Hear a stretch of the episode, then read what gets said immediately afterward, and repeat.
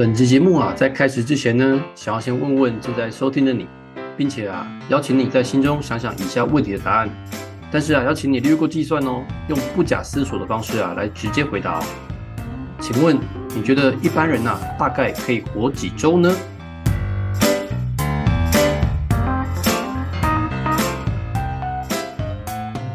嗨，欢迎收听《旧心理新行为》，这是由治愈文创管顾工作室所经营的频道。我是浩正，我是安佳。你是否生活压力大又无处可宣泄呢？想邀请你来听听《旧心理新行为》，这是一个探讨心理议题、人际沟通相处、领导管理的频道。希望借由节目的内容分享，理解自己与他人的心理思维。一同自我成长，进而找回自主快乐的人生。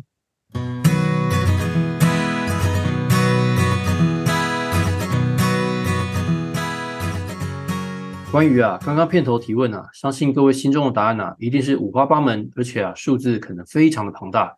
但其实呢，人类的平均寿命啊，却短得非常离谱，平均啊，大概只能活到八十岁左右。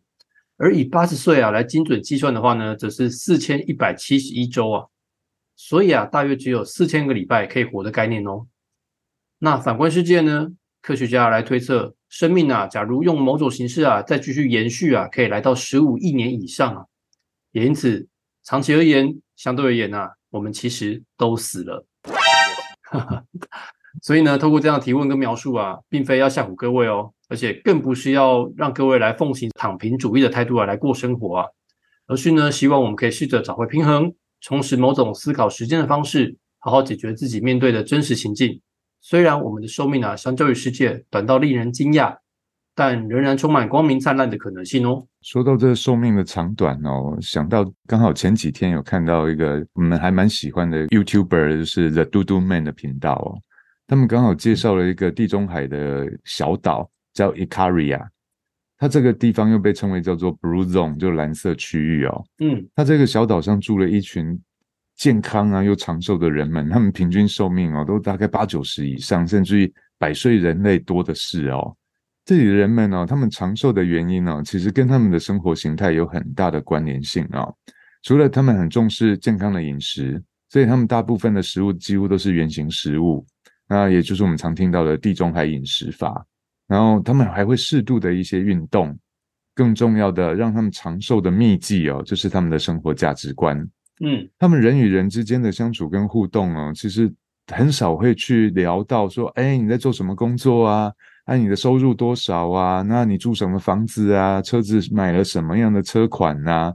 他们从来不去在意这些物质的东西，也不会去聊这些物质的比较，而他们会把生活的重点跟重心聚焦在哪呢？聚焦在健康啊、家人啊、朋友还有食物上面。嗯哼，所以这个小岛上面，他们人们哦，他们非常紧密的结合在一起，他们社交生活非常的活跃。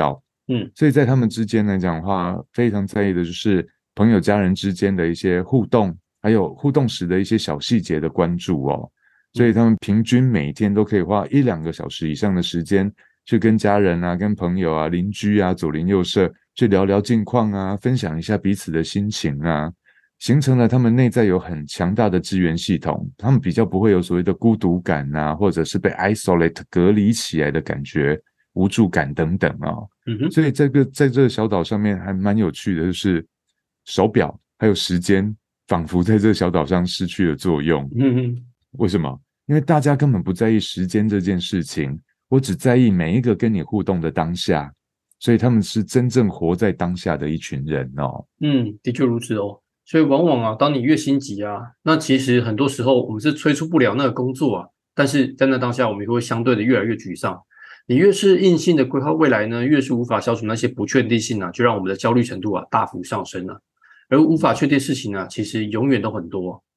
而除此之外呢，你去想看看哦，一个人呢，如果可以掌握全权的时间呢，代表着什么？代表着他其实有可能越孤单哦，而这个现象呢，在这个时间管理的学问里面呢，被称为所谓的局限的矛盾呢。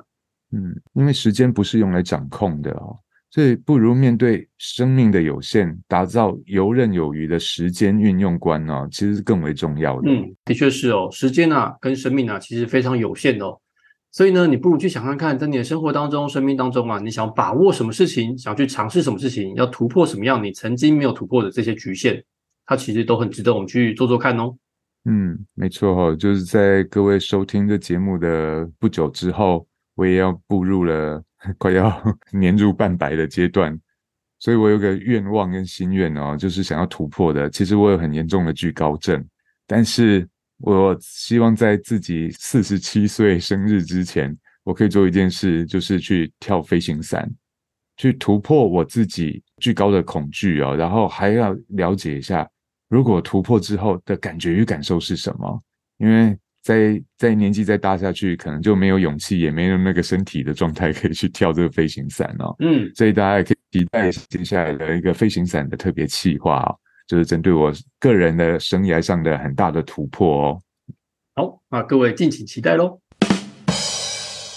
那我们来接着刚刚的议题哦。所以当我看了这个有一本书啊，叫做《人生四千个礼拜》这本书之后啊，才发现原来啊，我们经常引用这个帕金森定律啊，这位学者呢，他早在二十世纪的时候啊，他就已经拥有斜杠身份了。怎么说呢？因为啊，他是历史学者啊，同时啊，也是英国的幽默作家。难怪他会提出这么经典又诙谐的定律哦。而帕金森定律啊，他是这么描述的哦。他说到呢，只要还有时间，工作就会不断的扩张，直到用完你所有的时间为止啊。举个例子来说你如果被交代了，就是为期两周内要完成一个专案的提案报告哦，那就我们内在就会觉得说，哎，我就还有许多时间呢，所以我可能就放心了。但是呢？达到期限之前的时间还有两个礼拜左右，我会觉得时间还有很多，所以我就会把时间花在觉得其他比较必要的事情上面。结果呢，就有可能一直拖拖拖拖到截止时间日期啊，几乎要到的时候才完成这一项工作。嗯，这也就是说，任务的执行会延伸哦，填满你所有的可用时间哦。嗯，的确哦。那又为什么工作会一直延伸，直到填满我们所有可用的时间呢？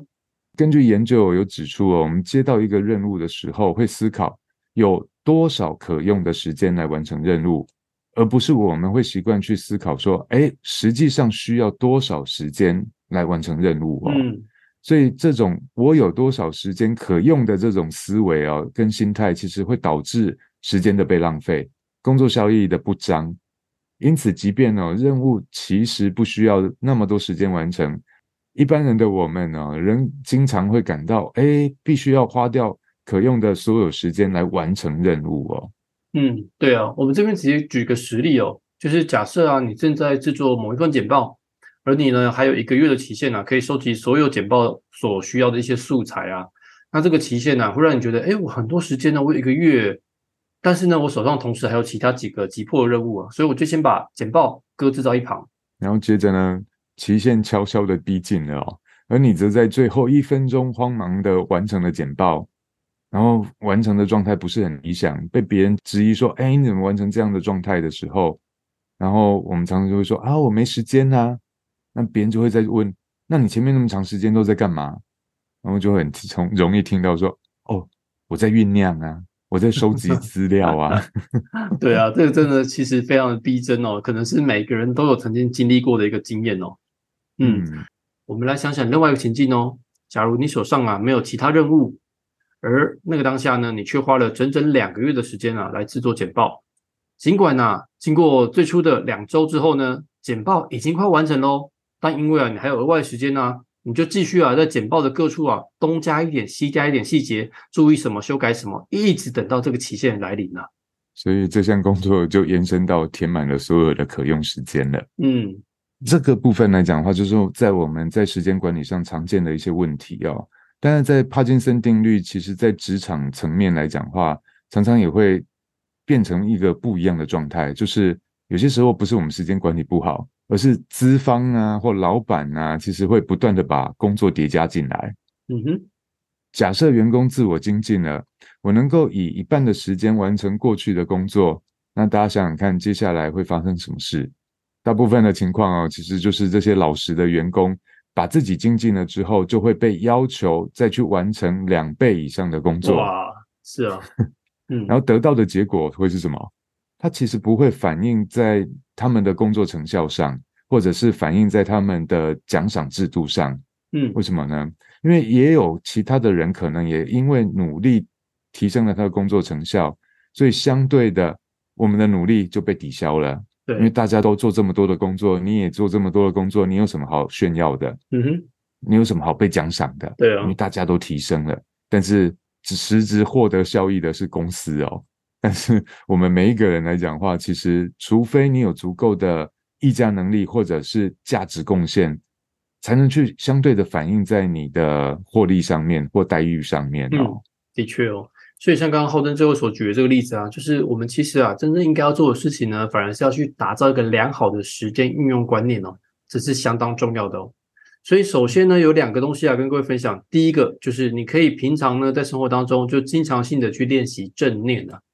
那这个练习正念呢，在我们前面的第八集哦，大家可以回去回听一下正念有哪些好处跟如何执行哦。那这个最主要的目的呢，就在于它要提高你的觉察力，觉察 what's important now，去真的认真想看看，在这个此时此刻当下，真正重要的事情跟任务到底是什么，去做那件最有价值、最有贡献性的工作，放入更多的心力跟更多的资源去执行它。好，我们要先学会专注于那些少数却真正重要的事情哦，这反而是最为重要的。那第二点呢，我们在一些抉择的过程当中啊，因为当我们开始思考 what's important now 的时候呢，相信啊，那个当下可能会有所犹豫啊，想说，哎，这个也重要，那个也重要，这个也想做，那个也想做。不过呢，在抉择过程当中啊，请你记得加入课题规划的概念哦，我们这样才可以避免啊，变成呃有求必应啊，让别人啊取之不尽啊，用之不竭的 许愿盆哦。而这个课题的概念，就是我们之前都常会提到，就是这件事是谁要承担责任、承担结果的，这就是谁的课题哦。嗯，所以记得把别人的课题还给别人，因为你自己有你自己的课题要。对啊，不过我其实最近也在想一个概念呢，就是课题规划概念呢，它并不是要适用在所有的事情上面哦。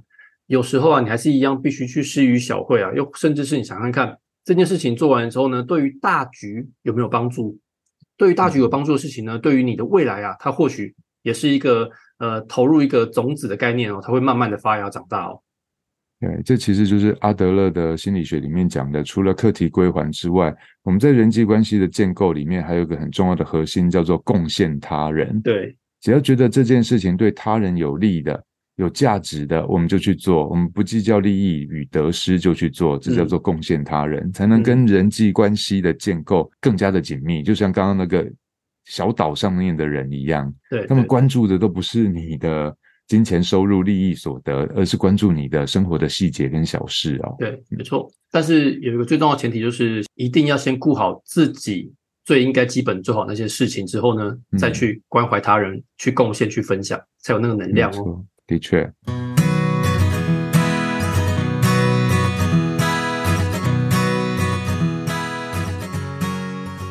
我们聊到现在哦，如果你听到谈到了，刚好你也有发生过，可能要留意一下哦，你也有一些拖延症候群的问题哦。嗯，那如果你也常会有一些拖延的习惯，我们提供下面有四个步骤、哦、分享给你来参考一下，如何克服帕金森定律哦，然后让我们可以更善加利用时间。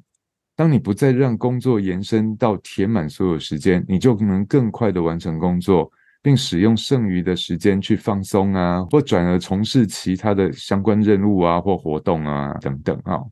OK，那第一步骤啊，就是策略性的规划你的时间排程哦。嗯，当你提早进行工作的策略性规划，我们人就比较不会拖延，嗯，而且更能有效的用高效的方式来完成工作哦。所以建立一个计划是有助于管理我们的时间，评估任务需要的时间有多长，然后再依照职程的需求，再详加的规划与计划啊。嗯，而计划里面呢，应该要包含目标，这是要完成什么样的目标性，还有呢，里面会有各式各样分切成小区段的任务和行动清单哦。那针对每个任务跟行动清单呢，它相对应就会带出它的完成时间表啊，跟所需要的资源，甚至是啊，还有一个最重要的就是我所谓的 checkpoint，我在什么时候啊要来查核我目前进度的具体日期。嗯，没错。那第二个步骤呢，就是设定期限，并且自我约束哦。要克服帕金森定律的第一步哦，其实要设定一个自我约束的期限。嗯，与其啊用我还有多少时间的心态来面对呢，不妨开始思考，你实际上啊，在每一个任务需要花费多少时间呢？用这个当做自己设定的期限呢，会比较有一个良好的依据哦。而且要确认哦，这个任务实际花费的时间，那我们就必须应该要先第一个要了解实际整体的需求哦。嗯，对啊，你其实更需要去了解自己需要执行哪一些事情，哪一些任务，这时候才能判断我需要多少时间来完成啊。那同时还必须要去决定这个活动任务有哪些人必须要参与其中，必须要 involve 进来哦。嗯嗯嗯。如果这部分项目来讲需要他人的协助的时候，我们就必须要衡量到，哎，有谁必须要共同参与哦。对啊，而且最好是可以在规划的初期啊，就先联系啊，跟整编我们整体需要的伙伴跟团队哦。那之后啊，就可以为自己省下更多的时间了。同时呢，这也是我们常常提到的哦，先让子弹飞一下，对不对？你先试出消息，先试出你的需求，让事情啊开始发酵，也让别人呢有一个心理准备哦。嗯，那再来呢，我们要预估工作所需要的时间。我们现在已应该已经知道这件事情或任务需要涉及到哪些人、哪些事啊？那接下来他们将如何参与在其中？那我们该怎么依据他们的工作负荷，还有我自己的工作负担？还有他们的工作投入度等等的议题哦，把它完成规划，并预估实际所需要的时间哦。嗯，没错。所以，我们这个第二点呢，所提到的设定自我约束的期限呢，它的核心啊，就是将事情或者是任务啊，视为待完成的短期目标。假如呢，你可以越快的完成任务呢，你就会有越多时间啊，来处理其他事情，又或者是可以拿来处理更有价值的事情哦。好，我们要去克服这个帕金森定律的第三个步骤呢，你也可以试着使用啊这个任务管理的工具清单术啊。有了前面的第二点的所需时间之后啊，你就可以接着使用最基本也最容易上手的清单术啊，来组织一天的所有工作、所有的排程啊，来确保你有足够的时间来管理优先事项的最佳方法。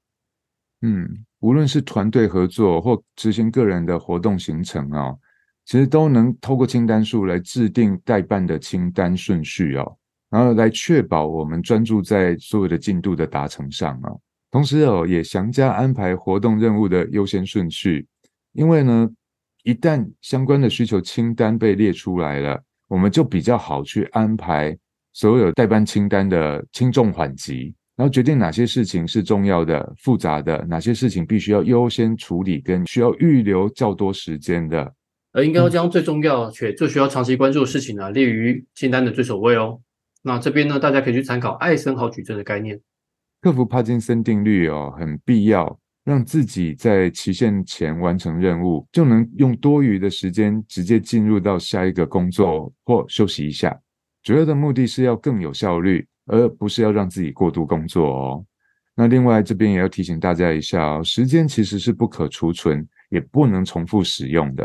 所以建议大家在有限的时间之内啊，在安排清单的过程当中，不要期望想要同时满足多项的需求，一下这个也要做呢，一下那个也要做，鱼与熊掌不可兼得哦。即便是时间管理大师，长时间下来哦，也会使得自己很容易快速的耗竭，或者是诱发出内在的更多的沮丧感哦。嗯，是的。那接下来第四点呢，就是啊，如果你想要提高你的专注力呢，你则是可以尝试啊，使用番茄钟的工作法哦。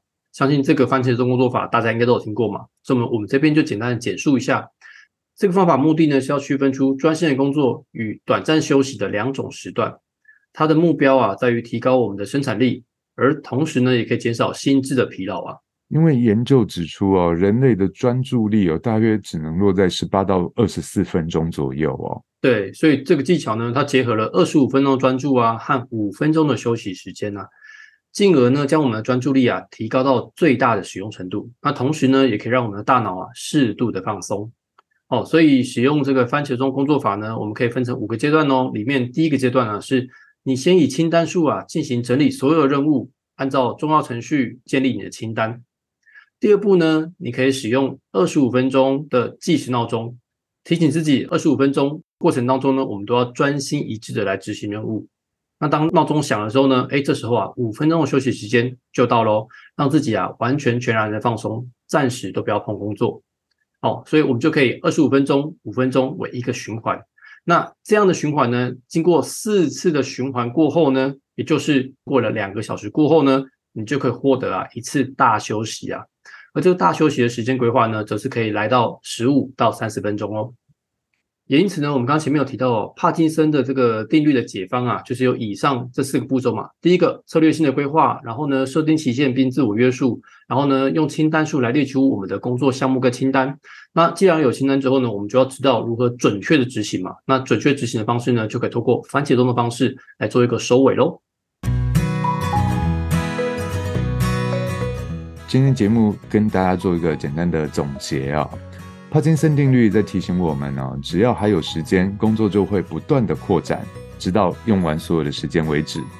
那打造良好的时间运用观呢，其实我们就必须要经常的去练习正念，还有练习所谓的课题归还的概念。嗯，那再来呢，有四个对策提供给大家做参考哦。第一个就是策略性的规划你的工作，提早进行工作的策略性规划，就比较不会拖延。而更可以用有效的方式去执行工作，提高效率啊。嗯，那再来呢？设定期限，并且自我约束。与其用我有多少时间的心态去面对，不如去思考一下，实际每一个任务执行需要花费耗费多少的时间，并且为自己设下 d a y l i n e 期限来。嗯，那再来呢？使用任务管理工具，利用清单数，组织一天工作的行程。安排优先顺序哦，嗯，那最后呢，准确的去执行它，可以尝试用番茄钟的时间管理法，去提高我们的生产力，提高我们的专注力，可以同时减少心智的疲劳哦。嗯，是的。那最后呢，再次呼应了我们今天的主题哦。长期而言，我们都死了哦。在有限的人生之中呢，有一个避不开的事实哦，那就是你呀，将不得不做出选择啊。嗯，一定要有所取舍哈。希望这集的节目对你有所帮助。如果你喜欢我们的节目，别忘了分享给你的亲朋好友，也请记得订阅、追踪与五星支持哦。请记得一次刷五颗星哦。未来呢，我们将持续分享更多的生活案例、技巧与有趣的议题，跟治愈一起研究心理，改变行为，从新思维开始，旧心理新行为。我们下次再见喽，拜拜，拜拜。